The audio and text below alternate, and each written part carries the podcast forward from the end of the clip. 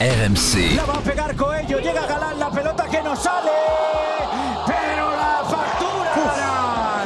Viva Padel. Se partido y número uno del pádel mundial para Arturo Coello y para Agustín Tapia. No tengo palabras, es lo que, es lo que todo el mundo sueña. No tengo más palabras, gracias a todos. Nicolas Paolorsi. Salut les padelistas, on est trop content de vous retrouver dans Viva Padel, le neuvième podcast. Déjà, et c'est loin d'être terminé, l'aventure ne fait que commencer entre RMC et le Padel grâce à Ed, Amoun Safari, nos deux partenaires. Les amis, aujourd'hui dans Viva Padel, le comeback, la pareja. Pérou Maigret est réuni. Les historiques, on a mis le numéro 1 français Benjamin Tison sur la touche. JT Pérou notre coach. Et Adri Maigret, joueur de l'équipe de France. Comment ça va les mecs? Hola Padelistas, salut mon Adri, tellement heureux de te retrouver, enfin tu m'as tellement manqué, oh là là. Alors écoute, euh, moi ça va très très bien, je suis très content de te retrouver Nico, un peu moins JT, mais bon, ça va quand même. Ah ben, détrompe-toi mon Adri parce que JT il est en face de moi, je le trouve très ému là de te retrouver à l'antenne. Tu nous avais manqué notre Adri hein euh, à faire Ouais, des tournois aussi, au bout du aussi. monde là. Comment ça s'est passé ces tournois? Bah, il a pas gagné Avant trop de qu'on en matchs, reparle. j'ai l'impression. j'ai Si, l'impression si, que j'ai gagné c'était calme. quelques... J'ai gagné quelques matchs, bon, euh, j'aurais pu mieux faire, mais bon, c'était mitigé, mitigé. Bon, on va en reparler bien évidemment tout à l'heure dans l'instant Cocorico avec les perfs de nos Français. Le menu, les gars, de ce Viva Padel, la guerre des circuits est-elle enfin terminée? On s'achemine vers un accord entre les deux plus gros circuits, euh, le World Paddle Tour, premier paddle, on vous en dit plus euh, dans cet épisode. Quelles conséquences également pour, pour notre sport? Le débrief des derniers tournois World Paddle Tour, ça a envoyé du bois dans tous les sens avec une finale de mutants à Vigo. Tapia Coelho qui battent Lebron Galan ont-ils marqué les, esprits L'instant Cocorico, je vous en parlais avec le- les résultats, l'état de forme de, de nos Français. La rubrique technique, aujourd'hui, comment adapter son jeu pour jouer à l'extérieur. Il fait beau en France, on commence vraiment à se régaler à, jouer dehors. D'ailleurs, nous avec JT, là, on est en train d'enregistrer depuis la magnifique palmeraie de, Big Padel. Euh, Il y a du soleil partout, c'est vraiment génial de jouer au padel dans ces conditions-là, mais ça implique pas mal de modifications à apporter à, à son jeu. On va se plonger également dans le Human Padel Open de Toulouse, qui se rapproche à grands pas, ça va être un énorme événement. Et puis, les gars, grande nouvelle, la dernière fois, on demandait à être noté 5 étoiles sur plusieurs plateformes. C'était notre combat du dernier épisode, JT. Et bah, tu sais quoi? On y est. on y est. C'est le avec le cœur gros que je vous dis que ça y est, 5 étoiles euh, pour Viva Padel sur plein de plateformes. Les padelistas nous ont régalé. Nouveau challenge, on vous demande, hein, les auditeurs, ce nouveau challenge. On veut faire péter le score de nos nombres de votants. On veut passer la centaine de notes. Je vous le dis, on garde cette perfection, ça c'est excellent. Mais on veut vraiment qu'il y ait un maximum de, de notes euh, sur Viva Padel. Rendez-vous sur toutes les, les plateformes. C'est super important, je vous le rappelle, pour qu'on continue à faire, à faire vivre ce podcast. Les gars, Viva Padel, c'est parti RMC, le par 3 de Viva Padel.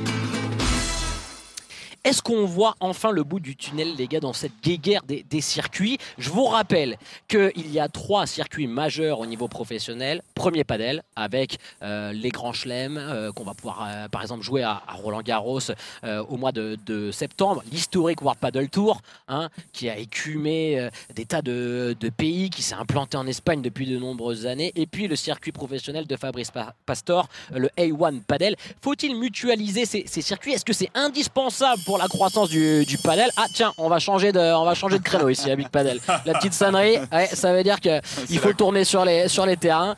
Les infos sur, euh, sur, euh, sur cette saison un petit peu qu'on va, qu'on va vous donner. Alors selon de pas mal de sources euh, qui concordent, euh, notamment les, les médias espagnols. Euh, Qatar Sport Investment, qui est euh, le propriétaire de Premier Padel, pourrait prendre plus de 50%, acquérir plus de 50% des droits du World Padel Tour et ainsi bah, avoir les mains libres dans l'organisation d'un nouveau circuit. On aura une sorte de fusion entre le World Padel Tour et, euh, et Premier Padel. Euh, Dame Group, qui est le propriétaire actuel du World Padel Tour, était vraiment réticent en fin d'année dernière euh, pour euh, lâcher un petit peu ses, ses billes. Ils ont revu leur, position parce qu'ils se sont rendus compte que bah, avec les joueurs c'était tendu. Euh, Il y a aussi une tournée sud-américaine où pas mal de paires ont, été absentes, donc du coup ça les a fait réfléchir et ils sont du coup un peu plus enclins à, négocier et à, et à céder leur part à premier padel. JT, toi, qu'est-ce que ça, ça t'inspire? Est-ce que c'est une bonne chose pour notre sport qui est en pleine croissance? Alors euh, moi je pense que c'est extrêmement bien euh, pour le grand public aussi en général. Euh, moi quand je vois la boxe, quand je vois le golf, où il y a énormément de ceintures, énormément de catégories, on s'y perd un petit peu. Quels sont les meilleurs joueurs du monde? Il y a un classement FIP, il y a un classement Paddle Tour, il y a un classement aussi APT Paddle. Pour moi je pense que c'est extrêmement important aussi pour les joueurs qui est uniquement un seul circuit. De par le calendrier qui est hallucinant, là on voit c'est compliqué, les joueurs doivent faire le Paddle Tour. QSI et euh, Premier Paddle lancent aussi leurs circuits qui sont faits aussi pour les joueurs, par les joueurs, chose qui est très important. Les joueurs des qualifications sont logés à la même ancienne, à la même enseigne. On joue dans des conditions hallucinantes au Foro Italico à Rome, euh, au Qatar, à Roland Garros sur le Châtrier, il y a des grands chelems de paddle. Donc moi je trouve que c'est extrêmement bien qu'il y ait une fusion entre les deux circuits. Après tout ça c'est politique, mais euh, euh, d'avoir, comme je l'espère, l'année prochaine, une vingtaine d'étapes avec un calendrier vraiment très marqué.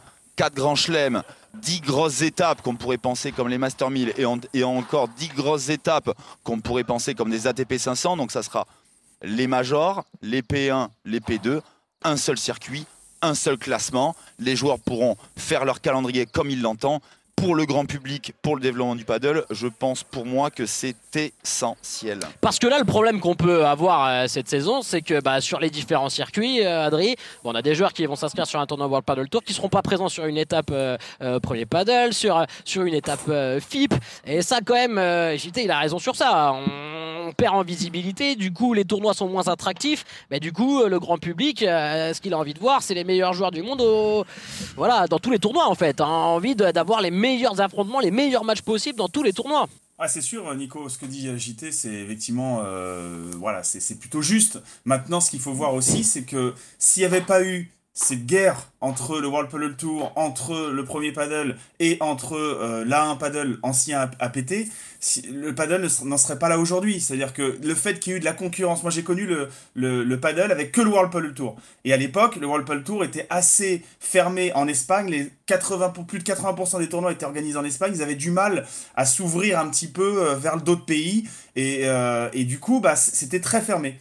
Bah, le fait qu'il y ait eu premier paddle, ça a créé une concurrence, ça a créé de nouvelles conditions, les joueurs ont pu négocier avec eux, et en fait, le fait d'avoir ces trois circuits différents maintenant, ça fait aussi que bah, on, on a des meilleures conditions de jeu, on a des prize money qui sont beaucoup plus intéressants, qui gonflent de plus en plus, donc il y y a aussi cette concurrence qui fait que ça fait évoluer le circuit. Si ça redevient qu'un circuit, il peut y avoir ce côté un petit peu, on, reste sur ces bases-là, on, ne fait plus évoluer le, le- le sport, alors que le sport fait que d'évoluer, et il continuera à évoluer sur les prochaines années. Donc il faut qu'il y ait un classement, pour moi il faut qu'il y ait un classement unique, c'est-à-dire que c'est pas normal par exemple qu'au Ouais. FIP de Bordeaux, je joue deux joueurs qui sont top 20 APT, qui ont 0 points au classement FIP, et du coup que je les joue en tant que qualifiés dès le premier tour. Ça c'est pas normal, les frères Deus, les Portugais, euh, voilà, qui jouent euh, euh, facilement top 100 euh, FIP, et qui sont qui ont pas d'équivalence alors qu'ils ont été top 20 APT. Ça c'est pas normal, pour moi le classement doit être unifié. Par contre, qu'il y ait trois entités qui organisent des tournois différemment et qui se poussent un peu vers le haut, les trois, je trouve ça plutôt bien, qui se, qui se réunissent pour avoir un classement voilà, ensemble, unifié, pour que tous les joueurs puissent se dire, voilà, moi je fais, si je fais la 1, je marque tant de points, si je fais Ouais. le World Tour, je marque tant de points, si je fais le premier paddle, je marque tant de points, et que, voilà, le fait qu'il y ait des, des grands chelems, des majors, qu'on puisse jouer à Roland Garros, à Rome, comme digité, c'est extraordinaire, mais s'il n'y avait pas eu de concurrence, aujourd'hui, je suis pas sûr qu'on en serait, qu'on qu'on en serait à ce point au, au- au niveau paddle en, en termes d'évolution. Il faut que ça en gros, continue toi, à évoluer. toi, ce que tu veux dire, mon Adri, c'est que pour le développement du sport et les conditions de jeu des joueurs, et même euh, les conditions des, des joueurs dans leur globalité, c'est-à-dire tout ce qui est rentrée d'argent et tout ça, c'est important de Oui. garder ces trois circuits. Mais par contre, pour Oui. le grand public, c'est vrai que euh, un circuit unifié comme Digité, ça peut avoir. Voilà. Il faut que le classement un- soit unique. C'est-à-dire qu'il faut que, par exemple, si le, le, le, le, rêve ultime, ce serait que le World Paddle Tour organise ses tournois, ses catégories de tournois eux, là un aussi, le premier paddle fasse les siens, le FIP fasse leur, le, circuit un petit peu euh, challenger futur, un petit peu équivalent au tennis, et en fait que chaque circuit, on sache que voilà, c'est tant de points, tant de points, tant de points, mais qu'on puisse se dire, bah voilà, le- l'A1 paddle, ils organisent peut-être euh, euh, très bien ce, ce, ce, type de tournoi et que le World Tour du coup puisse copier ou alors se mettre au niveau de. Tu vois ce que je veux dire? C'est-à-dire que cette concurrence fait que aujourd'hui on a des, des, des, conditions de jeu qui n'ont jamais existé en termes de panel. On l'a vu l'évolution. Moi je dis avec Ben on a, on a commencé le World Paddle Tour en 2018. Euh, les, les pré-prévia à l'époque de World Paddle Tour, si tu veux, c'était moins bien organisé qu'un P1000 aujourd'hui en France. Donc le fait que le premier paddle arrive et que l'A1 paddle arrive, le World Tour, ils ont été obligés de se mettre à niveau. Ils ont été obligés d'augmenter leur prize money. Ils ont été obligés de, faire en sorte que les joueurs soient autant satisfaits du World Tour que du premier paddle et que là. Et ça, je trouve que c'est très important d'avoir un peu de concurrence et du coup de pousser vers le haut que de se reposer sur ses lauriers et de se dire bah non nous notre circuit il est unique euh, il existe que celui-là donc on, on fait pas évoluer. Tu vois ce que je veux dire? Après les gars ouais je, vois très bien moi après euh, JT pour les joueurs aussi j'imagine qu'un circuit unique ça a quand même un avantage. Quand on voit le nombre de blessures qu'il peut y avoir cette année chez les meilleurs mondiaux ben Tison qui est touché aussi, parce que les mecs ils ont fait une saison de mutant l'année dernière.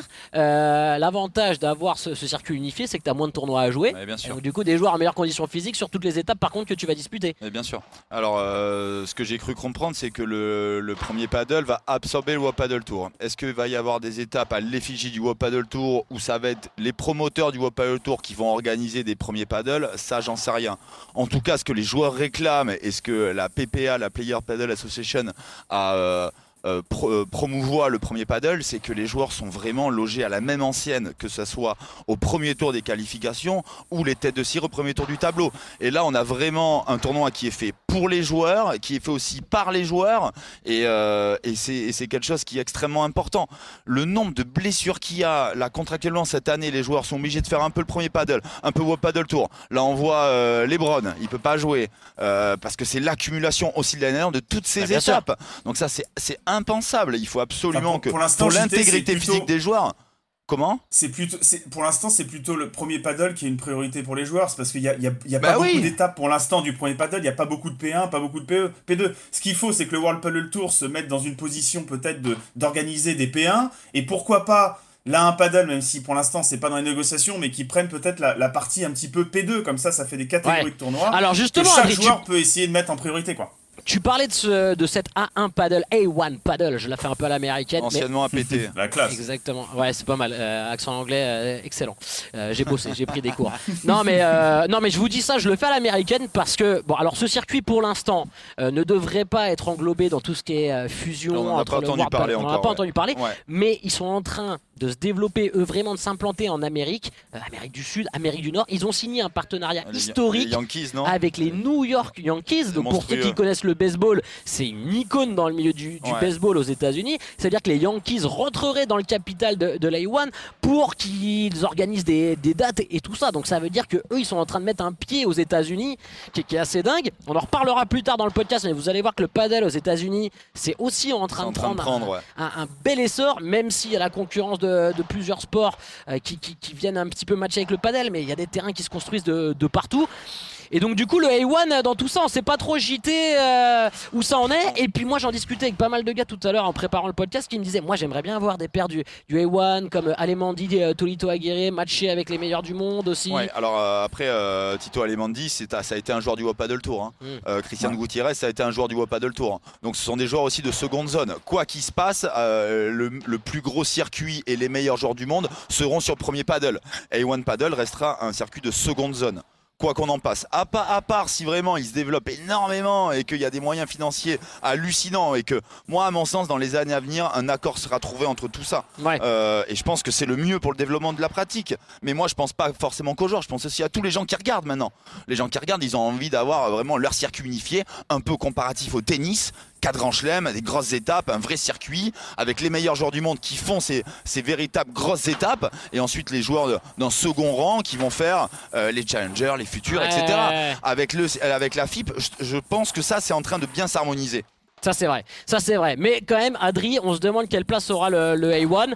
Euh, vous les joueurs, des fois, euh, bah, on a vu, il y, a, une édition qui est organisée à Monaco, à Beau Soleil. Vous essayez de rentrer dans, ces tableaux, euh, mais on a un circuit on a l'impression que c'est un circuit qui est un peu en marche quand même, le A1 Padel pour les joueurs.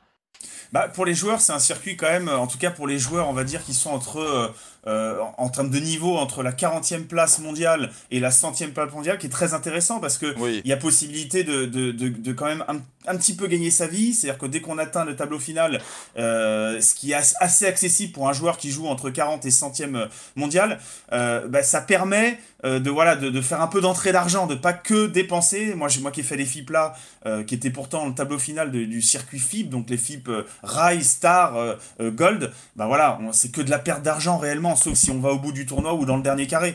Mais, mais voilà, le, le- l'A1, en tout cas, il est intéressant en termes de prize money pour ces joueurs-là. On a vu que certains joueurs du World Paddle Tour ont été joués euh, l'A1 Paddle et qui l'ont pas remporté. Voilà, les, les- on va dire que les, les, les, les, les numéros 1 mondiaux, euh, alors les numéros 1 de l'APT, quand je dis mondiaux, c'est de, de Oui, l'APT de l'A1 Paddle, euh, jouent euh, début top 50 euh, du, on va dire, du circuit World Paddle Tour. Aujourd'hui, le circuit de référence, c'est le World Paddle Tour, encore une fois, parce qu'il n'y a pas encore assez de tournois premier paddle pour dire que c'est le premier paddle. On n'a pas, pas assez de P1 encore, pas assez de P2 qui ont été joués, il n'y en a même pas du tout. Donc euh, le World Paddle Tour est circuit de référence en termes de niveau. Euh, mais là, un paddle, en tout cas, en termes de conditions de jeu, en termes d'organisation, c'est voilà, c'est très intéressant et c'est très bien organisé sur des terrains qui sont dans des conditions de jeu qui sont souvent assez différentes du Paddle Tour. Le Paddle Tour, ça va être des conditions en règle générale où ça va être facile de défendre parce que la moquette rebondit bien, où c'est assez nerveux, euh, où on va plutôt euh, avoir des joueurs qui sont très puissants et qui vont faire des smatchs un petit peu dans tous les sens. On voit là, un, que les conditions sont beaucoup plus lentes, la moquette rebondit un peu moins, donc il y a beaucoup plus d'échanges. Donc c'est aussi intéressant de voir des joueurs qui, vont défendre, en tout cas le jeu défensif va être beaucoup plus mis en, en avant sur la 1 paddle avec cette moquette qui est un petit peu plus lente. Ça veut dire que toi, Adri, là, donc là, tu essaies de prendre des points fibres, de, de défendre des points, c'est un peu ton, ton Ouais. objectif sur, sur cette saison. Mais à terme, il y a une réflexion qui peut s'engager pour aller jouer plus de tournois sur le, sur le A1 Paddle, le A1, là, euh, plutôt que des FIP où tu vas perdre de l'argent. C'est quelque chose là qui vous travaille un peu, les joueurs? Bah oui, oui c'est sûr, il y, a, il y eu des joueurs français qui ont, qui ont fait ce choix de, de, de faire la, euh, la 1 paddle, Jérémy Scatena, le, Ouais, Jérémy. Scatena, ouais. Il Ouais. était, euh, il était tableau final euh, régulier de d'un paddle. Il a eu des très bons résultats sur circuit et ça lui a permis voilà d'avoir des entrées d'argent aussi. Après aujourd'hui, c'est vrai que l'attraction du premier paddle avec des tournois comme un Roland Garros euh, dans des conditions de jeu, euh, enfin voilà, qu'on Eh oui. qu'on a vu à la télé, voilà, c'est sûr que ça donne envie. On, on sent les joueurs, nous on sent que ça va être le la FIP avec le premier paddle qui vont remporter un petit peu le game. Mais voilà, je trouve que le World Paddle Tour, ils ont quand même euh, fait, euh, fait vivre ce sport pendant des années et je trouve ça très bien qu'ils aient trouvé un arrangement avec le premier paddle et qu'il continue à exister par l'intermédiaire du premier paddle. Et Fabrice Pastor a créé un circuit aussi très intéressant pour les joueurs et avec des conditions différentes. Donc euh, ça, m'embêterait qu'il il n'existe plus en tout cas ou qu'il se fasse euh, entre guillemets manger par le, par, par le premier paddle. En tout cas, c'est vrai que la, la tendance, on peut dire que euh, Adri n'est peut-être pas forcément. euh, c'est peut-être pas le point de vue d'Adri la majorité des joueurs JT. On a la sensation Ouais. quand même que les joueurs ont envie qu'il y ait un circuit un peu plus unifié. Bien sûr. Euh, Oui, alors moi, le- je veux qu'il soit unifié, mais par rapport au classement, mais Au classement, plusieurs ouais. organisateurs et plusieurs Bien catégories sûr. de tournois. Voilà. Bien sûr. Ouais, moi, je je dis, en trouve fait. que, moi, je trouve que pour le grand public, on s'y perd un petit peu. On n'a qu'à faire un sondage, Nico, à l'intérieur du Ouais. club, de dire qui c'est qui regarde les One Paddle Personne. hein. Mm. Mais Euh, le ça, pour le comparatif coup, avec la nous, boxe est, est très très bon. Euh, Ah, C'est-à-dire que nous, tu regardes en France sur, sur la boxe, euh, des fois on a trois champions du monde français, mais c'est jamais la même ceinture. Euh, C'est WBF, WBA, ça, unifié, exactement. super unifié. Et au final, ça dessert vachement la boxe. Et on n'a pas envie que le, le padel aussi euh, rentre là-dedans. Ouais. Parce que là, tu es vraiment sur une phase du, de, de- de ce sport où tu es en train de te, te structurer. Et attention à, à pas louper le coche. Mais la tendance, en tout cas, ce qu'on peut vous dire, c'est qu'en 2024, on aurait plutôt deux circuits, donc un War Paddle Tour et un premier paddle unifié, et donc le A1 Paddle qui continuerait à, à grandir de, de son côté. Je pense qu'on a fait le tour, les gars, euh, sur euh, bah, cette info quand même, sur cette fameuse guéguerre des circuits. En plus, euh, ça s'était vraiment tiré dans les pattes entre les propriétaires du War Paddle Tour et les propriétaires qataris de premier paddle. Certains joueurs avaient fait des communiqués pour dénoncer le traitement sur le War Paddle Tour. Adri, ça avait été assez loin hein, quand même. hein. Moi, je me souviens de Pablo Ah oui, oui, Liro c'était qui avait été tendu. super offensif. Ça a été très tendu. Hein. Ah bah Pablo Liro, il a, Liro, il a eu des problèmes avec le World Paddle Tour. Il a été joué après derrière là un paddle pour, pour un Ouais. peu aussi euh, chercher un peu le World Paddle Tour. Donc ouais, non, c'était très très chaud. On voit que les Brand Galan aussi avec euh, certains directeurs de tournois, comme ils viennent pas dans les compétitions, on remet en cause le fait qu'ils soient blessés ou non. Est-ce que ils ont choisi le premier paddle ou pas? Enfin c'est ouais, c'est c'est très tendu en tout cas dans le monde du paddle. Donc on va voir comment un peu ça, bah, ça se poursuit, ces négociations, mais la tendance, ce serait qu'il y ait un circuit plutôt unifié, en tout cas euh, en 2024. Les mecs, on va quand même se, plonger dans, le sportif. hein. si vous nous rejoignez dans Viva Padel, euh, il y a eu des, tournois de mutants, et notamment cette finale à Vigo. On l'attendait, bien évidemment. Tapia et Coelho, on en avait parlé dans le dernier épisode, qui pouvaient euh, prendre la place de, numéro 1 à Galan Lebron. Galan Lebron qui faisait leur retour, hein, avec un Juan Lebron pas encore à 100%, mais qui retrouvait les, les pistes. Finale euh, extraordinaire. Personnellement, peut-être un des plus beaux matchs de padel que, que Ouais, j'ai c'est- vu. C'est ce qui se dit, un Ouais. peu la, la- la- la finale de tous les temps, quoi. Le Ouais. plus gros match de l'histoire. C'est, Je donne le la- score, mon JT. Victoire de Tapia et Coelho 6-3, 6-7. 7-6 dans un scénario de dingue avec de la tension, avec tout ce qui s'était passé en Amérique du Sud, l'embrouille entre LeBron, Galan euh, et du coup euh, Tapia et Coelho. euh, Il y a eu des moments de tension. C'était un match fabuleux, JT. C'était un match incroyable et c'est un peu le, ça va être un peu la, finale qu'on va tous rêver d'avoir à chaque tournoi quoi. Quand les, deux équipes vont être à leur meilleur niveau et qu'on va avoir ce type de confrontation, euh, c'est un paddle hyper spectaculaire. Forcément, je pense qu'aussi pour le grand public comme moi, on a j'ai une petite préférence pour Coelho Tapia. J'étais très heureux qu'il gagne cette, euh, cette victoire et euh, ça fait des nouveaux, des, nouveaux, des nouveaux joueurs qui trônent la, la- la couronne du paddle mondial. Donc euh, c'était une finale hallucinante avec des coups incroyables dans tous les sens. Euh, tous les auditeurs qui nous écoutent, je vous, vraiment, je vous, je vous- je vous recommande d'aller regarder les highlights Ouais. là sur YouTube du Opel Tour de ce match-là. Euh, vraiment, là, il y a 10 minutes exceptionnelles où, euh, et puis il y a la tension entre les quatre joueurs aussi. On voit des, c'est, c'est- Ouais, c'est tendu là. Ouais, franchement, c'est tendu. Donc, euh, donc moi, j'ai voilà, j'ai, j'ai une petite préférence pour Colo Tapia. J'étais tellement heureux qu'il gagne ce match-là. Euh, et j'espère que voilà, ça va être, ça va être un peu notre Federer Nadal à nous, quoi, Ah ouais, tu vois. ça, ça peut être bon. C'est, euh, ça peut être, voilà. il- Je pense que à leur meilleur niveau, ils sont vraiment clairement au-dessus de la, de la concurrence. Euh, bon, on va voir. Hein, Lebron là est un peu blessé encore, donc Ouais. euh, on va voir. Là, Ouais, on va en reparler, mais avec Johnson, mais ça va être un peu voilà notre match un peu bankable, notre PSG Marseille à nous, notre Federer Nadal, ça va être la folie, je pense, à tous les tournois, ça va être incroyable. il y a cette scène là un peu où euh, où bah il y a une vraie, il y a un vrai moment de tension Avec entre l'arbitre. Ouais, hein. avec l'arbitre. Voit- Tapia qui va voir l'arbitre en lui disant Ouais, visiblement, je déroge un peu Ouais. Lebron. Lebron qui dit à Tapia Écoute, respecte-moi, arrête-toi là maintenant. Il y a Ouais. Qui essaie de faire le lien, il s'interpose entre Tapia et Lebron en lui disant Juan, calme-toi. Et, et, et Lebron qui répond en lui disant Non, non, mais on sait que vous avez envie de gagner, c'est très bien, c'est normal, mais Ouais. euh, respectez-nous quoi. Respectez-nous. Donc, Adri, franchement, là, il y a une vraie rivalité qui est en train de se créer entre les deux pairs. hein. Ouais, cette rivalité, elle va être, euh, folle, surtout euh, voilà, quand, les Browns sera à 100%, quand les Browns Galan referont tous les tournois, ils seront euh, au top de leur forme, ça va faire un, duel incroyable, surtout qu'ils ont un peu la même façon de jouer au final. C'est là, on a vu que les conditions étaient assez lentes sur ce tournoi-là, et au final, bah voilà, c'est un peu la, même façon de jouer, ça s'est joué à rien du tout, et on voit surtout que que voilà, les Browns, ça, ça l'agace hein, d'avoir des, des rivaux. Ouais, grave, c'est clair. Euh, déjà que bon, il y avait eu cette scène la dernière fois avec euh, cette fameuse balle euh, qui avait été jugée bonne alors qu'elle était faute, où il a serré la main. Là, on voit qu'il y a encore un moment de tension où il dit respecte-moi et tout. Donc il a, on voit que là, on va voir le vrai visage de LeBron.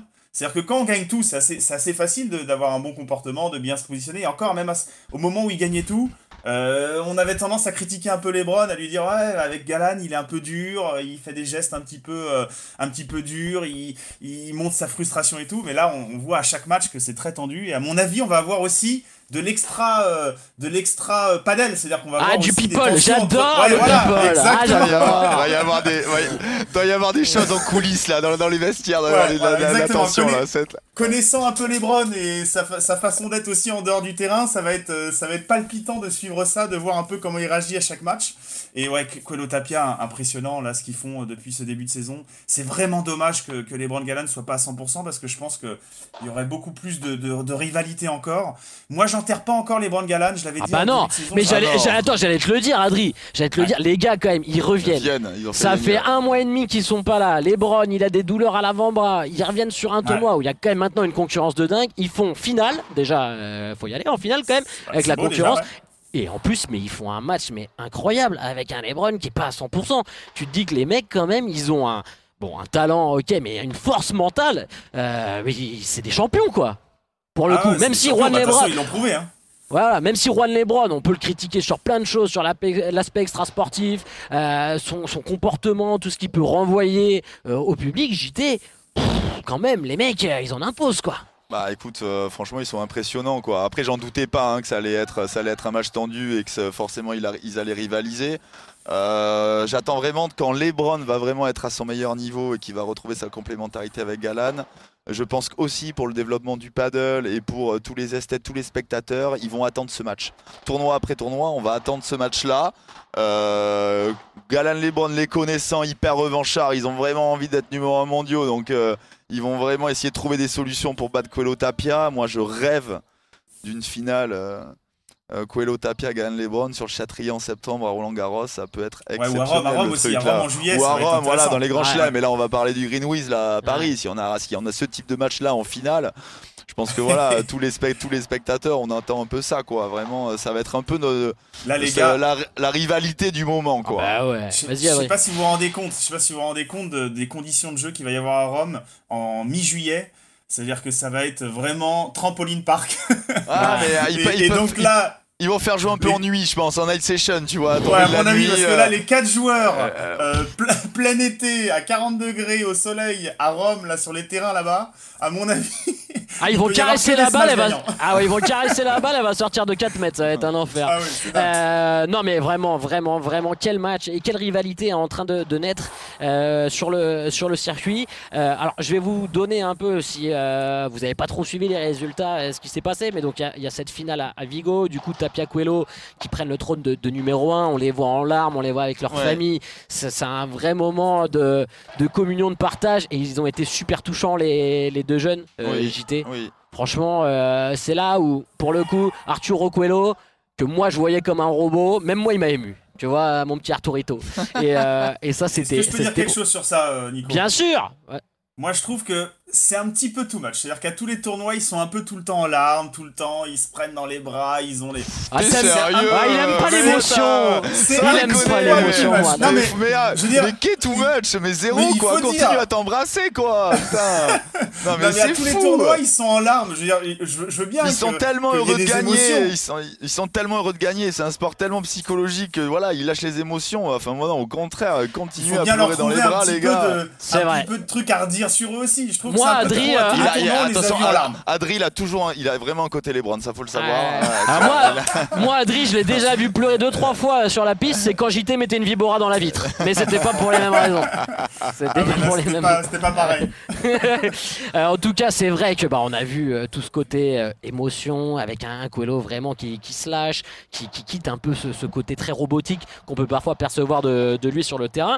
Ils prennent le trône de numéro 1. Derrière, blessure d'Arturo Coelho Mais ou ouais, alors trop besoin, de tournois, trop Ouais. de circuits, donc blessure. besoin voilà. de décompression peut-être après avoir réussi ça. On sait, on sait pas trop. Je pense pas, je pense étant numéro 1 mondial, vraiment il Ouais. joue pas le tournoi d'après pour garder la place de numéro Eh 1 mondial. oui. Je pense vraiment qu'il a eu un petit souci et il peut pas faire le tournoi en prévision de l'année qui va, qui va être longue, tu vois. Donc il a vraiment parti le prix de pas jouer le tournoi d'après et ils ont reperdu leur place Voilà, exactement. euh, la semaine d'après. Du coup, ils vont à Copenhague. Ils vont pas à Copenhague alors qu'il y avait, euh, il y avait euh, une édition du World Paddle Tour. Euh, LeBron Galan, qui eux s'étaient alignés, doivent déclarer forfait parce que Juan LeBron est blessé une nouvelle fois et Ouais. il a dit qu'il avait besoin de repos, peut-être Ouais. un mois, peut-être un mois et demi, on sait pas trop. Ouais. Trois semaines, en tout cas, c'est c'est assez flou. Euh, et du coup, on se retrouve avec une édition au Copenhague sans euh, Coelho Tapia, sans sans Galan Lebron. Qui c'est qui gagne bah, C'est les troisièmes. euh, Les sous, la super ouais. pibes. Ouais, les super les, pibes. bron- les bronze bombers, comme Dante Ouais, c'est ça, c'est ceux qui, qui squattent un peu la, la troisième place depuis le début de saison, qui sont là à chaque fois, qui déçoivent jamais et qui là ont répondu présent sans les deux gros, Stupa et Dineno, hein, qui ont dominé assez largement quand même la finale contre euh, Momo Gonzalez et Sanyo Gutiérrez. Bon pronostic, JT. 6-3, bravo. 6-2. Est-ce qu'on voilà, Ouais, est-ce qu'on bon. peut parler du pronostic de JT, s'il vous plaît parce que, Ouais, euh, c'est j'étais sûr. On peut mon Adri, mais j'ai l'impression qu'on l'enfonce à chaque fois, on le met plus c'était- euh, C'était un pronostic de cœur, quoi. Je les voyais tellement aller loin, ils me font rêver les deux. Mais bon, Ah, le WhatsApp fait- Viva Paddle entre nous, il fait, il fait mal celui-là. ils, se sont fait marcher dessus en finale. hein. C'est. euh, enfin, Ils se sont fait marcher dessus. Alors quand même, pour, euh, ils ont pour eux Momo Gonzalez et Sanyo Gutiérrez, euh, troisième tournoi ensemble, deux demi-finales, une finale. Donc euh, t'es quand même, euh, voilà, JT, t'as t'as- t'as pas mal. tort. Et moi j'aime les petits. Ils ont j'aime fait un les gros match en plus là. J'aime, j'aime Ouais. les petites cotes. Euh, voilà, je, voilà, j'étais, j'étais persuadé que dans, dans ces conditions qui étaient extrêmement lentes, ils auraient pu embêter Stupa et Dineno. Bon, forcé de constater que peut-être que la demi-finale a été dure hein, pour eux. Euh, ils avaient moins de jus, moins de gaz, mais euh, Stupa et Dineno, voilà, assurent, euh, voilà, euh, maintiennent qu'ils sont la troisième paire incontestable pour le moment du paddle mondial. Attention parce que au premier paddle, c'est eux qui ont gagné le premier major. Oui, contre Kuala Donc, contre Kuala Tapia, ouais, complètement. En termes de points, c'est, on va voir comment ça va évoluer avec le World Puddle Tour parce qu'on sait toujours pas la version officielle de ce qui va se passer en termes de, de points entre en l'unification de ces, ces circuits-là.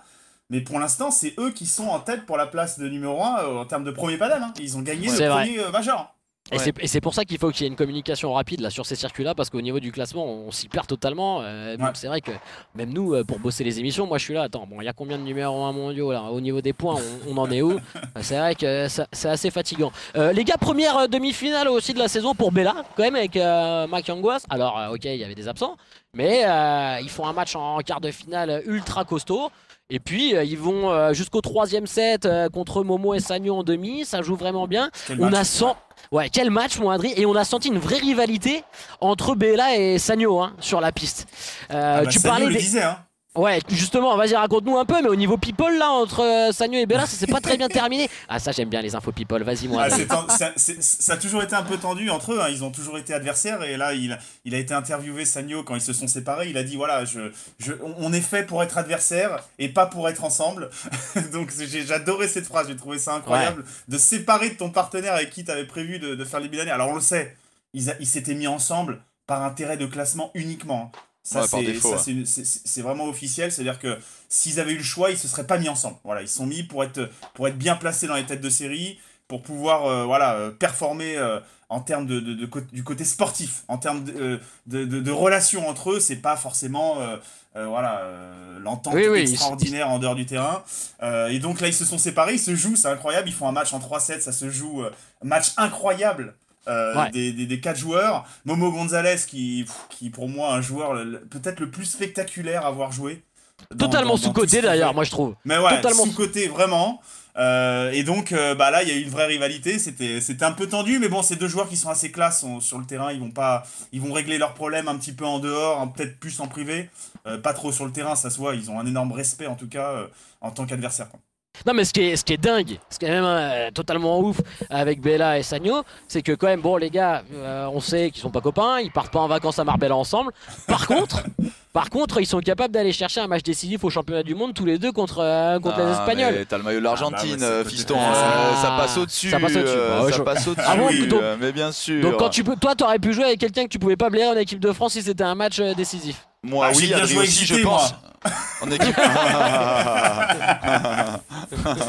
ouais, ouais, je pense qu'en équipe de France, ouais, avec un mec, tu peux brûler, ouais, tu. Et puis. euh, Franchement, c'est ce qui s'est passé aussi. hein. Il y, a, il y a- il y a- il y a toujours des histoires un peu entre. Alors, on va parler un peu de l'équipe de France là. Il y a toujours Ouais. des histoires. La force de l'équipe de France, et Adri peut en témoigner, c'est que quand ils se retrouvent, les mecs, les 8, Oui, oui. bah, ils font corps l'un avec l'autre. Alors, tout au long de l'année, c'est pas les meilleurs potes du monde. Euh, tu peux pas être pote avec les 7 gars.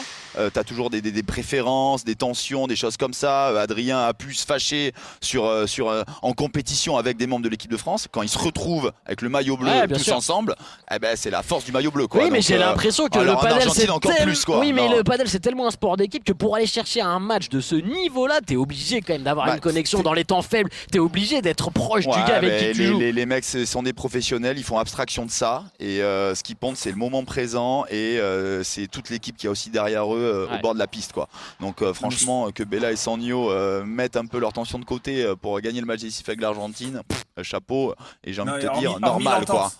Hormis Ouais. l'entente entre eux, en dehors du terrain et tout, euh, il y a une vraie connexion en termes de, de, de, de, de sentir le paddle quand même. Ils ont une Ouais. façon de jouer qui est un petit peu quand même un peu similaire. On voit que quand ils jouent ensemble, euh, ça match quoi. C'est-à-dire Mm. qu'on peut ne pas s'entendre avec une personne, mais nos styles de jeu par contre match.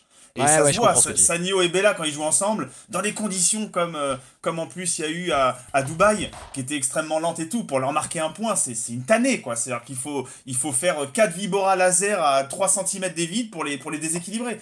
Donc, il y, a- il y a cette connexion sur le terrain en tant que jeu, en termes de tactique, en termes de technique. Après, voilà, s'ils s'entendent pas, bon, on, met, on met tout ça de côté pour notre pays et on est capable de, de, de, voilà, de, de- de- d'aller encourager quand même son partenaire, même si on n'est pas les meilleurs potes du monde.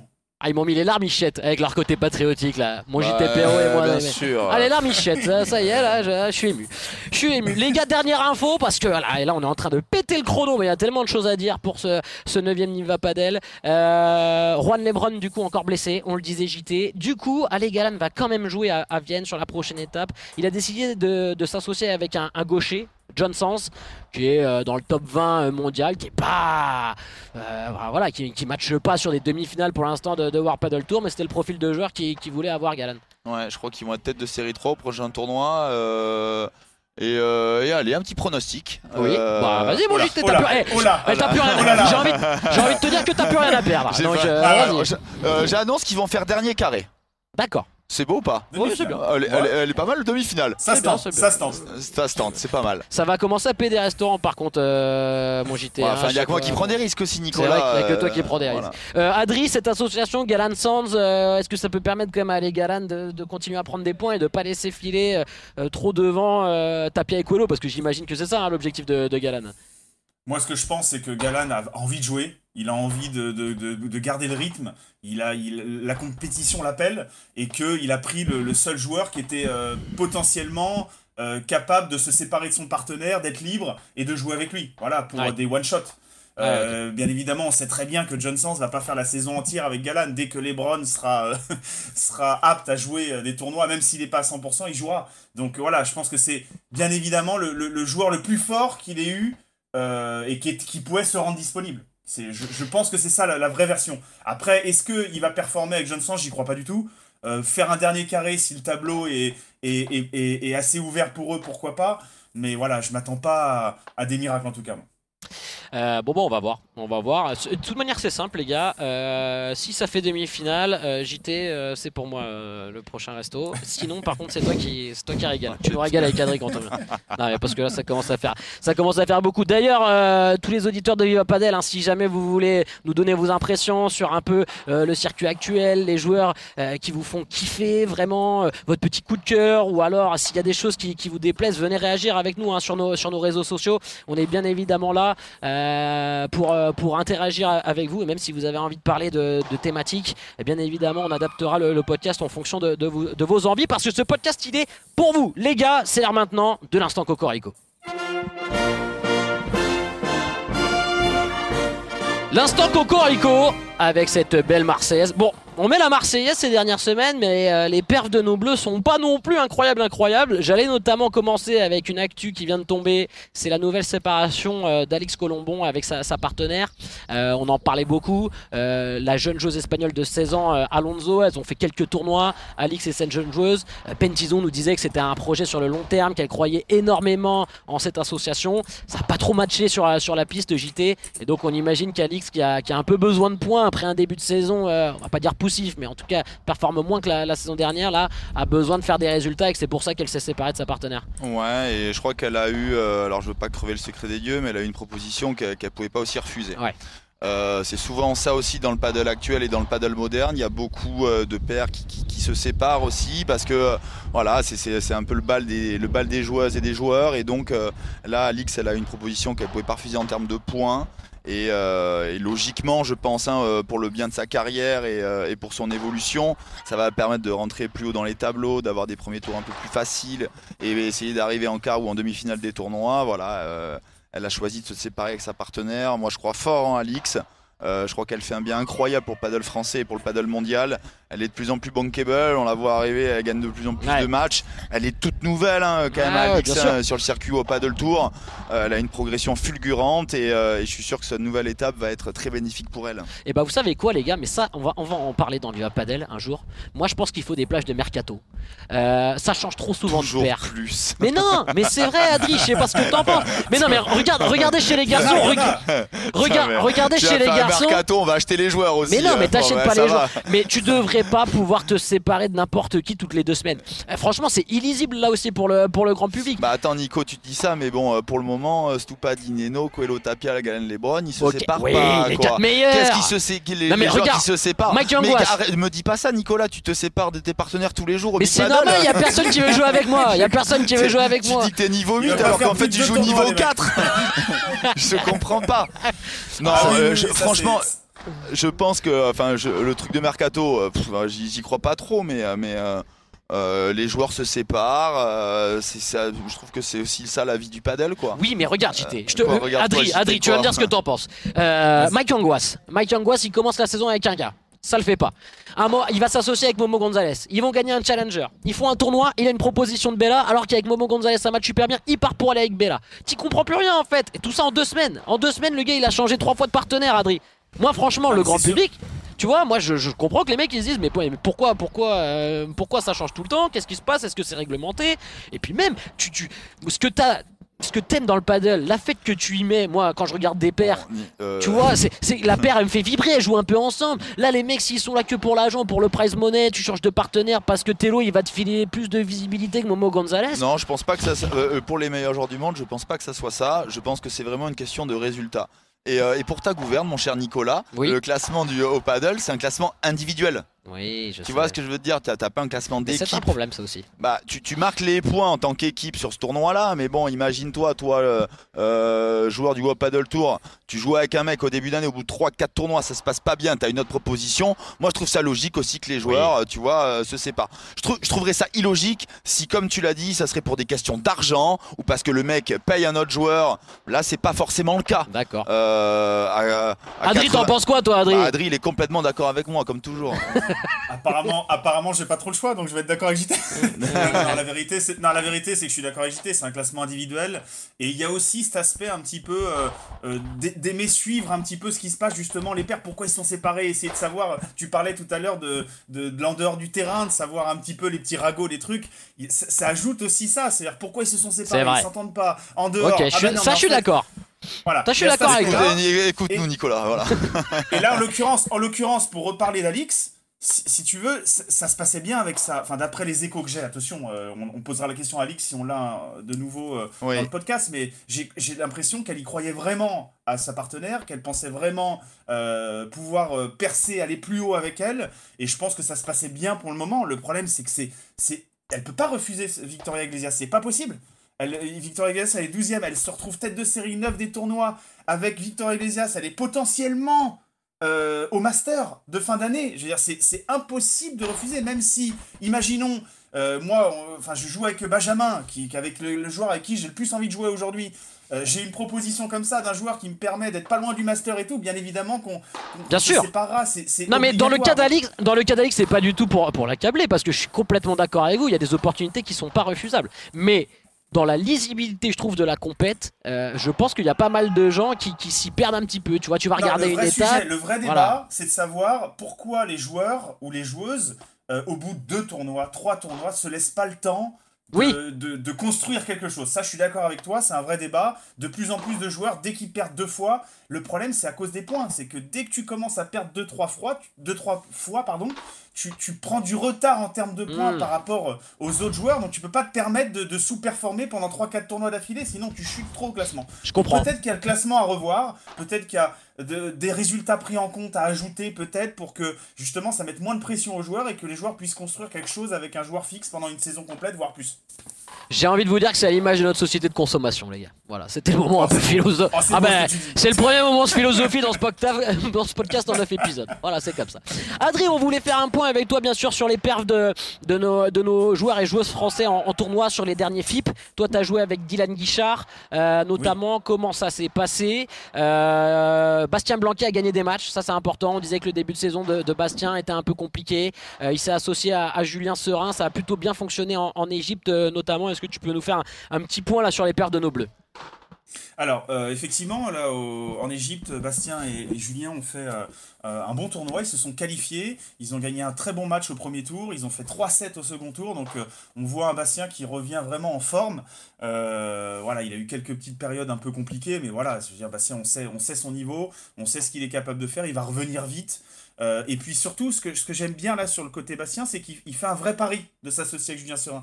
C'est-à-dire que d'après ce que j'ai entendu dire, c'est que euh, son discours, c'était plutôt j'ai envie de repartir à zéro. C'est-à-dire que j'ai pas forcément envie de prendre un partenaire qui a des points avec qui je vais rentrer dans les tableaux. Euh, il, a, il, a pas, il a pas réfléchi comme ça. Euh, et il, il s'est dit voilà, je vais partir avec un joueur avec qui j'ai envie de créer quelque chose, justement. Euh, avec qui j'ai envie de réfléchir à moyen long terme, ce qu'il avait fait un petit peu à l'époque avec, euh, avec Thomas, ce qu'il avait fait aussi avec Joe, donc il est resté fidèle un petit peu, euh, Johan Bergeron, il est resté fidèle un peu à ce qu'il est et ce qu'il a envie de, de, de- de mettre en place. Et pour l'instant, voilà, il, ça a été un peu compliqué, ils n'ont pas gagné beaucoup de matchs au départ, et là, euh, ce tournoi-là les a un peu déverrouillés. On a, moi j'ai vu le match qui gagne au premier tour du tableau final contre Nogueras, et je me souviens plus du nom de son partenaire, mais voilà, une bonne Je l'ai plus, je l'ai plus, ouais. Et, et il, a très, il a très bien joué, vraiment, il a eu un très bon niveau. Julien l'a très bien accompagné. Euh, on voit que Julien a énormément progressé euh, depuis qu'il est en, Espagne, surtout sur le côté défensif. Et donc, euh, voilà, en tout cas, ça, donne une note positive à leur, association et ça montre qu'ils sont capables d'aller faire de bons résultats par la suite. Ouais, c'est un vrai projet qui est en train de se, de se monter entre, entre Blanquet du coup et, et Julien Serin. Euh, Il est comment- fort le Adri quand même, il a pas parlé de lui. Ouais, quoi, c'est hein. ce que j'allais dire quand même. J'allais dire, Ouais. reviens quand même un je- petit peu. Vas-y, Je mon vais Adri. Le mec, le mec, le mec m'a fait 10 minutes sur Blanquet Serein. Voilà. Euh, voilà, c'est génial. Si tu, peux, si tu peux faire un petit peu plus Ouais, court pour parler de tes matchs, mon. Adri, euh, on. Alors écoute, euh, moi avec Dylan, c'est c'est une association. J'avais très envie de jouer avec Dylan. Euh, c'est moi depuis quelques mois qui lui demande de, de- de- jouer avec moi parce que je pense qu'on potentiellement on peut vraiment euh, bien jouer. Moi, un joueur gaucher à ma droite, c'est c'est intéressant pour, mon, pour ma façon de jouer, mon style de jeu. Euh, et voilà, on a commencé. C'est le début d'une d'une association aussi. On, a eu, on a eu une période difficile parce que c'est des tournois qui sont loin. Il y a des escales à faire, il y a, il y a des longs voyages. Donc voilà, on a, on a, on a plutôt en termes de niveau, plutôt joué correctement. On n'a pas fait des, miracles. On a passé les, matchs qu'on devait gagner, on les a gagnés. Les matchs qu'on aurait pu gagner, on n'était pas si loin de les gagner. Et on avait eu sur le papier des tableaux plutôt favorables. On jouait des qualifiés, des trucs comme ça. Et au final, bah, les qualifiés, c'était des très bonnes paires. Euh, là, on l'a vu en Égypte, on a joué des qualifiés de euh, un Argentin et un, un Italo-Argentin. Euh, voilà, on s'est dit bon, c'est un bon tirage et au final, bah, ils nous ont battu 7-6 au troisième, un peu à l'arrache. Et derrière, ils battent Moro Inzerillo euh, en 2-7 assez facilement, 6-4, 6-3. Donc voilà, c'est difficile. Tout le monde progresse dans tous les pays. Il y a des nouveaux joueurs qui arrivent euh, et euh, c'est- compliqué de, de, de, en si peu de temps en tout cas, de mettre en place une tactique qui va fonctionner et de s'habituer à notre style de jeu. Euh, il faut plus de temps, il faut voilà, on va continuer à faire les tournois ensemble. Là, moi, je fais une petite pause jusqu'au JO. Et puis après, Oui. on va réfléchir à, au Prépa- physique, quoi. On Voilà, comprend. là on essaie de prendre en fait un maximum de points pour pouvoir rentrer au premier, au major de Rome en fait. Voilà, c'est Ouais. ça l'objectif en fait. Ok. Bon voilà pour les points un peu des résultats de nos, nos Français. Euh, on a balayé un petit peu toute l'actu des, des Bleus. Euh, on en profite pour vous dire que notre Ben Tison national, euh, nouveau consultant Viva Padel, a repris l'entraînement, bien évidemment. Voilà, et je regardais un petit peu les, les chiffres là pour Alex Colombon avec sa, sa nouvelle association avec Victoria Iglesias. Elles seront 9e hein, au ranking. La paire est 9e. Donc en effet, c'est vrai que c'est difficilement refusable quand- quand- comme proposition. On l'imagine.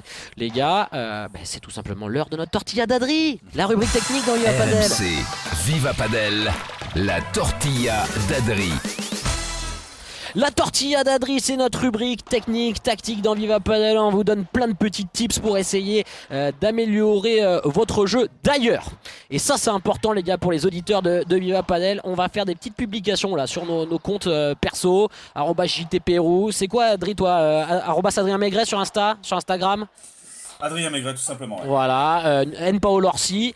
On va vous donner quatre propositions parce qu'on est en train de créer un jingle Benjamin Tison et on a besoin de vous, les auditeurs. C'est avec vos votes euh, qu'on va euh, créer le, le futur jingle Tison. Plusieurs propositions. Euh, on vous a proposé le mollet de Benjamin Tison. Euh, proposition véridique, validée. Une proposition de Jean-Thomas Perrault. Euh, Adrien Maigret a proposé l'élégance technique de Ben Tison. N'y voyez aucune moquerie. Et moi, j'ai quand même, je vais proposer quelque chose un peu classe. El numéro uno, Benjamin Tison. Voilà. Ça- Non, détends-toi. Pourquoi Euh, Mais on a le droit de valoriser. La, Oh la vérité, c'est que c'est- celui-là qui est mérité. C'est celui-là qui est mérité. Les autres, c'est. Ah, on a, on a le droit. Ah, On a le droit un peu de va- valoriser nos équipes. on a mis la Ah puerta. JT. On a mis la puerta JT. La seule puerta que je t'ai vu faire, c'est quand elle allait ramasser une balle euh, ce matin à l'entraînement. La tortilla d'Adri. Ouais, c'est- ça, ça, tu le mets en valeur, la tortilla d'Adri, ouais. la tortilla d'Adri. Bon, il a fait des efforts, moi, Adri, depuis le début de saison, mais voilà. Euh, bref, donc du coup, vous créez le futur jingle Benjamin Tison. On vous attend sur nos réseaux sociaux. On va faire une petite publication là quand, l'épisode 9 euh, sera, sera publié. Les mecs, euh, la rubrique technique, quand même, euh, comment jouer en extérieur? Euh, moi, Adri Maigret. Ah tiens, on rechange une nouvelle fois d'équipe ici à Big Paddle. Je vous rappelle qu'on est en, extérieur, hein, on enregistre ce podcast, il fait très beau et ça colle parfaitement avec le thème de cette tortilla d'Adri parce que le paddle en indoor et en extérieur, c'est complètement di- différent. Adri, enfin, complètement différent. Il y a quand même pas mal de modifications à apporter dans son jeu. Qu'est-ce que toi tu changes quand tu joues en extérieur par rapport à des conditions indoor? Alors, écoute, c'est très compliqué de jouer en extérieur parce que déjà, il y a des conditions qui rentrent en, jeu. Il, y a, peut y avoir le vent, il peut y avoir le soleil qui gêne. Euh, il y a aussi euh, l'humidité qui peut jouer. Donc, il y, a, beaucoup de facteurs en plus qui rentrent en compte et qui sont difficiles à, gérer. Après, réellement, s'il n'y a pas de vent, si euh, voilà, le soleil gêne pas trop quand, les, le- quand c'est pas trop dans la trajectoire des lobes, jouer en extérieur, c'est exceptionnel parce qu'on a énormément de hauteur en défense, on a, ce côté un petit peu euh, de se sentir un peu plus libre, de pouvoir jouer le coup qu'on veut et de pouvoir lober le plus haut possible. Nous, en règle générale, sur les tournois français euh, ou alors euh, sur les FIP, on n'a pas euh, 15 mètres de hauteur comme au World Paddle Tour. Euh, donc Oui. c'est vrai que euh, quand on joue à, à 6, 7, 9, 8 mètres, par exemple le- la finale du, champ- du, du- du championnat de France l'année dernière, enfin le, le championnat de France l'année dernière, c'est joué à Toulouse, où euh, je crois il y a 7 ou 8 mètres, c'est plus du tout la même chose que quand euh, tu peux lober des lobes chandelles à, à 12 mètres de haut. C'est plus du tout pareil. Donc euh, voilà, après, dès que le vent rentre en compte, là, c'est c'est encore, encore beaucoup plus difficile. C'est ça que le plus difficile à gérer pour moi, c'est le vent. C'est-à-dire que du coup, il faut. Je trouve qu'en extérieur, quand les conditions sont difficiles, avec du vent, avec le soleil qui gêne, c'est plutôt les joueurs qui vont être euh, euh, patients, qui vont être dans la défensive, qui vont être un peu plus avantagés. Voilà, c'est ce que je pense. Après, les joueurs offensifs vont avoir du mal à taper, elles vont avoir du mal Ouais. à faire des vibora qui vont, être, euh, qui vont rouler, à, à accélérer, à mettre beaucoup d'effets. Ça va être beaucoup plus dur à la volée. Il va falloir assurer plutôt faire des volées un peu plus à plat que de vouloir les, les cisailler parce que la balle elle bouge. Donc, c'est des conditions un peu, euh, un peu difficiles. Et c'est plutôt les joueurs qui vont être patients, qui vont faire le point sur des filières longues, qui vont être un peu plus avantagés. Je sais pas ce que t'en penses, JT, toi qui es dans Ouais, ce c'est ça la clé, mon JT. C'est vraiment essayer d'être un peu plus patient. Euh, Toi, t'étais un joueur d'extérieur, toi? Écoute, non, pas, pas forcément. Euh, au début, pas du tout. Au Ouais. début, pas du tout. Quand j'ai commencé à jouer, euh, je détestais jouer en extérieur. Et euh, ça dépend aussi des régions. Tu vois, nous à Bordeaux, quand on avait les deux terrains qui étaient exclusivement Ouais. extérieurs, tout le monde préférait jouer en indoor. Mon jeu se prêtait bien à l'extérieur. Et au fur et à mesure des années, euh, j'aimais bien jouer en extérieur. Et euh, je me rappelle de certains tournois que j'ai pu jouer avec Adri ou avec d'autres, où j'ai plutôt vraiment très bien joué en extérieur. Cela étant dit, c'est vrai que ça favorise ceux qui défendent bien, ceux qui peuvent lober haut, ceux qui, ceux qui s'adaptent le mieux aux conditions. Moi, j'étais ex- j'étais extrêmement gêné de par la luminosité. Mm. Dès que la balle arrivait en l'air et il y avait un soleil qui était assez prenant, je perdais un peu la balle des yeux, donc j'avais du mal à accélérer les vibras, j'avais du mal à taper les smatchs. Moi aussi, quand on joue en extérieur avec des conditions qui sont extrêmement chaudes, un joueur par exemple comme Jérémy Scatena, il excelle parce que lui ça le dérange absolument pas, donc il est capable de se placer sous la balle et de faire sortir la balle à n'importe quel moment. Moi, ce que je En fait, conseille à nos auditeurs, Excuse-moi, je te coupe. Je te coupe et tu reprendras. Mais ce qui est incroyable avec Scatena, c'est que euh, quand le lob vient de haut, parce que souvent quand on est en extérieur, on, a, on, on veut lober haut. Parce que comme Oui. on a de la hauteur, Oui. on va lober haut. Donc il a le temps de se placer en dessous. Et c'est là où il se match le mieux, justement. Il y a des joueurs comme ça, où quand ils ont le temps de se placer en dessous et de pouvoir faire un, un effet kické, se match beaucoup mieux. Donc c'est vrai qu'ils se matchent beaucoup mieux en extérieur qu'en intérieur. alors que quand le toit est bas, notamment dans les championnats de France à Toulouse, euh, euh, bah, Jérémy, quand le toit est bas, il a du, du mal à se placer sous la balle et donc il a du mal Exactement. à faire sortir les smatchs. Alors qu'en extérieur, et franchement, euh, c'est un joueur qui est mortel. Mais qu'est-ce que tu conseilles du coup euh, pour jouer en extérieur Qu'est-ce que tu conseilles à un gars qui débute un peu la, la pratique? Bah, Par exemple, moi. Euh, là, ce matin, j'ai joué en indoor, euh, c'est pas du tout la même chose. Et là, on est repassé là dans les conditions un peu extérieures euh, à Big Paddle où il y a un petit peu de vent, c'est tourbillonnant. Qu'est-ce que je dois modifier en fait si jamais j'enchaîne deux parties? Bah, et moi j'ai envie de te dire, c'est de t'adapter aux conditions que tu, que, dans lesquelles tu vas jouer. Donc euh, si tu joues en extérieur, je pense que utiliser le lob très haut, c'est très important. D'essayer de prendre un petit peu plus son temps, d'essayer d'essayer de taper la balle vraiment au moment où on est vraiment bien placé sous la balle, ou autrement c'est de faire durer l'échange au maximum. On va avoir du mal à accélérer les volets beaucoup plus en extérieur qu'en intérieur. On va avoir du mal à accélérer Villora beaucoup plus en extérieur qu'en intérieur. Donc c'est essayer de faire durer l'échange au maximum et surtout de prendre son temps. En extérieur, euh, avec des gens qui débutent la pratique, on va être plus sur de la construction et d'essayer de faire plus rater l'équipe adverse. Ouais. Utiliser vraiment la hauteur et de vraiment de prendre son temps, de prendre son temps au maximum en essayant de jouer doucement, le plus doucement possible. Donc en gros, on vous conseille d'être patient, les, les- les auditeurs Oui, de Viva Padel. oui, là. oui. Si auditeurs, auditrices, si vous nous écoutez, vraiment soyez patients en, en extérieur, Adrien. C'est ça la, la clé, de surtout pas forcer son jeu, parce qu'avec le vent, avec le soleil et tout ça, on a quand même plus de facteurs à, à risque pour faire des, des fautes. Ouais, et puis surtout, je pense, en extérieur, il faut vraiment euh, mettre un, faire un effort sur, euh, sur tout son placement, sur son petit jeu de jambes. Ouais, essayer un de mettre un peu plus d'intensité sur ses, sur ses positionnements. C'est-à-dire que en, en- souvent, on joue sur l'anticipation, sur l'œil quand on est en intérieur, parce que la balle, elle bouge pas, donc on va se positionner, on va attendre un peu la balle. Là, vraiment, attendre le dernier moment pour enclencher sa frappe, essayer de faire un maximum de petits pas d'ajustement euh, avant, sous, les, sous la balle, avant les matchs, pour, euh, pour pas se tromper, et effectivement, bah voilà, être patient, euh, être capable de jouer sur des filières, à, à- à- à- plutôt des filières longues, et- Ouais. et, et- et- et pas donner de points assez euh, rapidement. Quoi. Ça veut dire qu'au niveau énergétique, on va dire qu'à l'extérieur, tu vas faire plus de rallye. Euh, tu vas peut-être être plus fatigué alors qu'à l'intérieur plus d'intensité dans chaque coup ça va pas être peut-être le même type d'effort C'est peut-être pas le même type d'effort, mais tu as le revers de la médaille aussi. C'est-à-dire que si tu prends plus d'entend et euh, tu fais des lobes qui sont plus hauts, tu as plus de temps aussi de récupération entre les coups, tu vois. Donc euh, c'est des filières qui sont un petit peu différentes. Mais, euh, mais Adri l'a très bien dit, euh, surtout qu'on va jouer des conditions où il y a un peu de vent. Euh, la balle va tourbillonner dans l'air et le lob va venir de beaucoup plus haut. Et donc, au lieu de prendre son temps pour se placer sous la balle, c'est vraiment d'intensifier ce placement euh, qui en rend un sport un peu explosif pour essayer de taper le mieux la balle au meilleur endroit. Euh, souvent, on voit des joueurs qui ont le lob haut et qui a un peu de vent, se placent sous la balle, regardent la balle, ne bougent plus leurs jambes, et là, le match est un peu décentré. euh, voilà, donc c'est le jeu de jambes en extérieur est extrêmement important aussi. Bon bah voilà les gars, on a fait le tour un petit peu des conditions euh, en extérieur. Moi je suis très blessé, JT a dit que j'étais niveau 4. Euh, je vais sortir le son. Franchement ça va me motiver à l'entraînement. J'attends toujours qu'il me donne une leçon gratuite. Hein. Est-ce est-ce qu'on peut parler de l'anecdote là sur l'interview de Léo Poulain, s'il te plaît, Nico? Ça m'a choqué quand je l'ai vu. Qu'est-ce qui s'est passé Adrien Maigret? Vas-y dis-nous tout.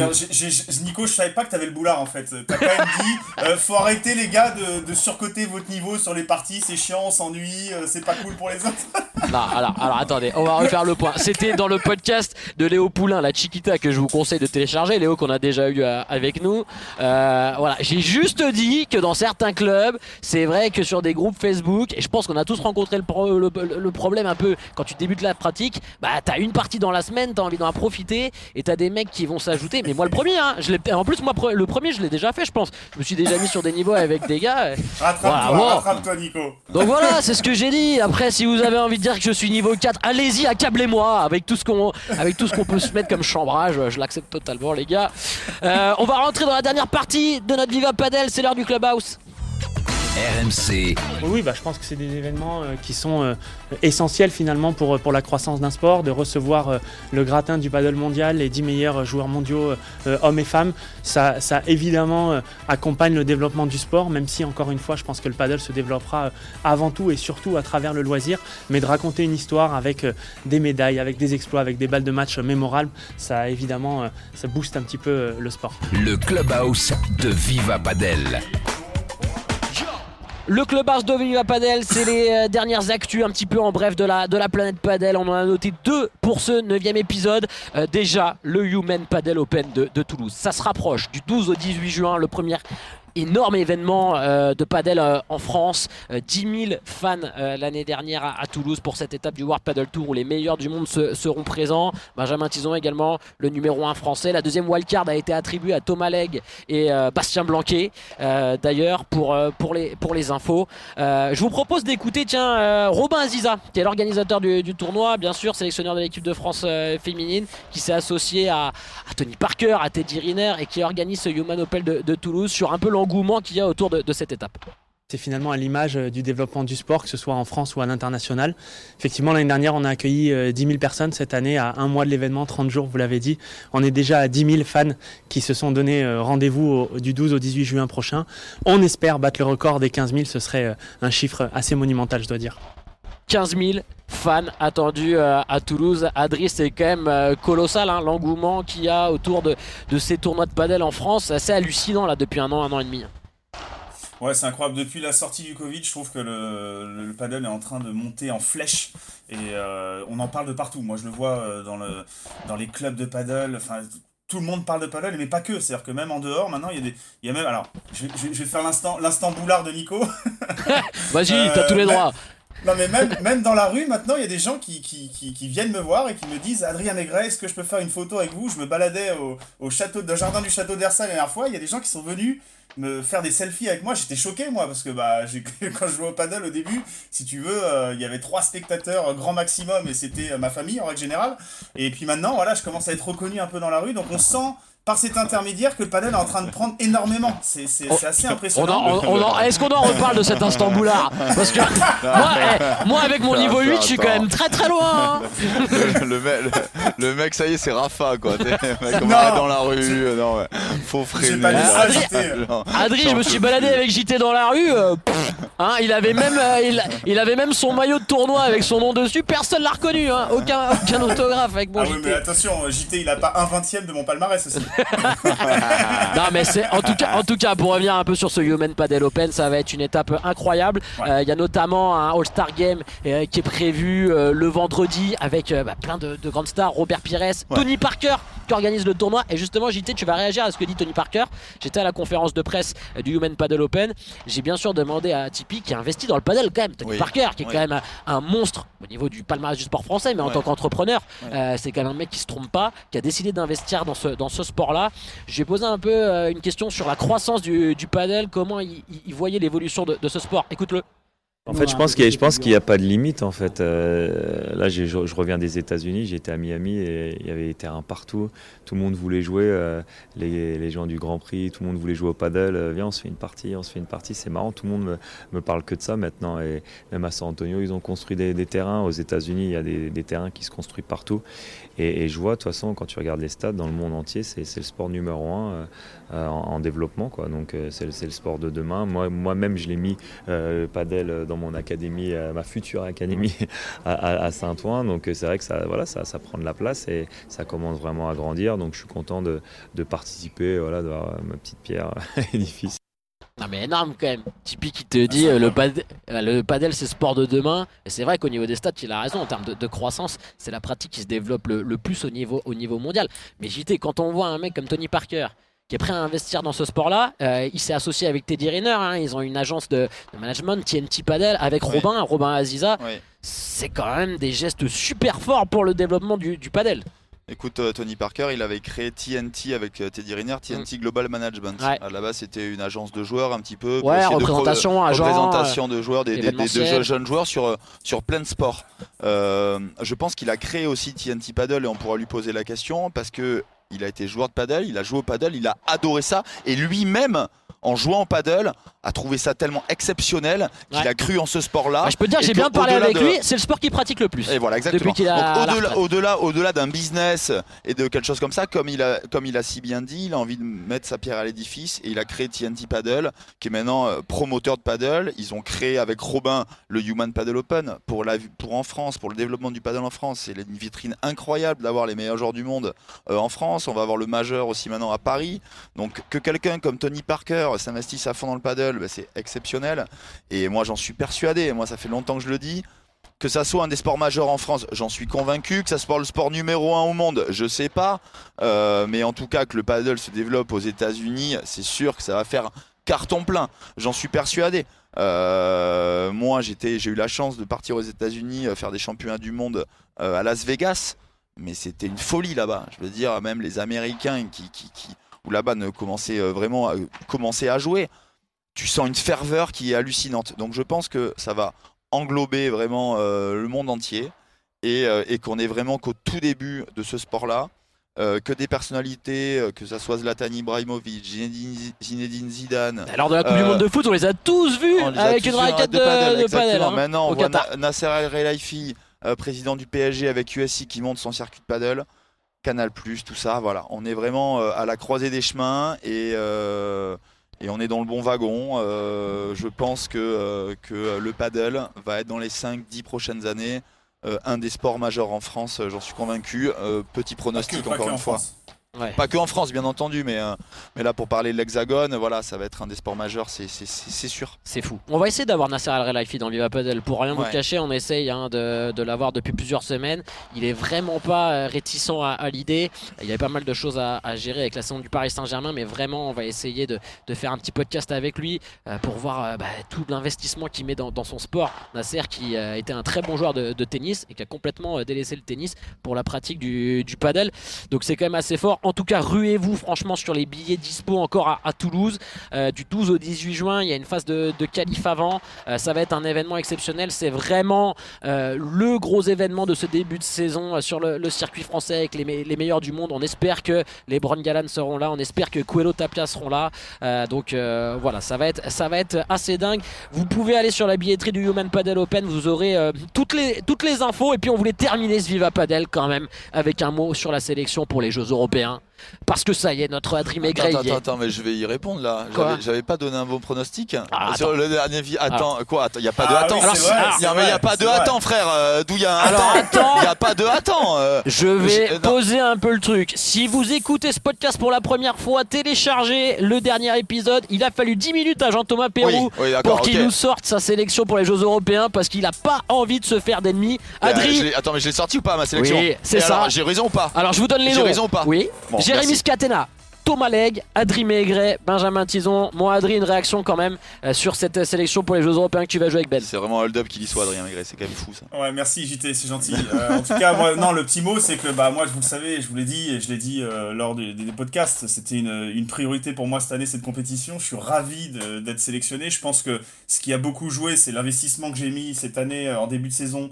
Euh, je- J'en ai mis un petit peu plus que les autres années.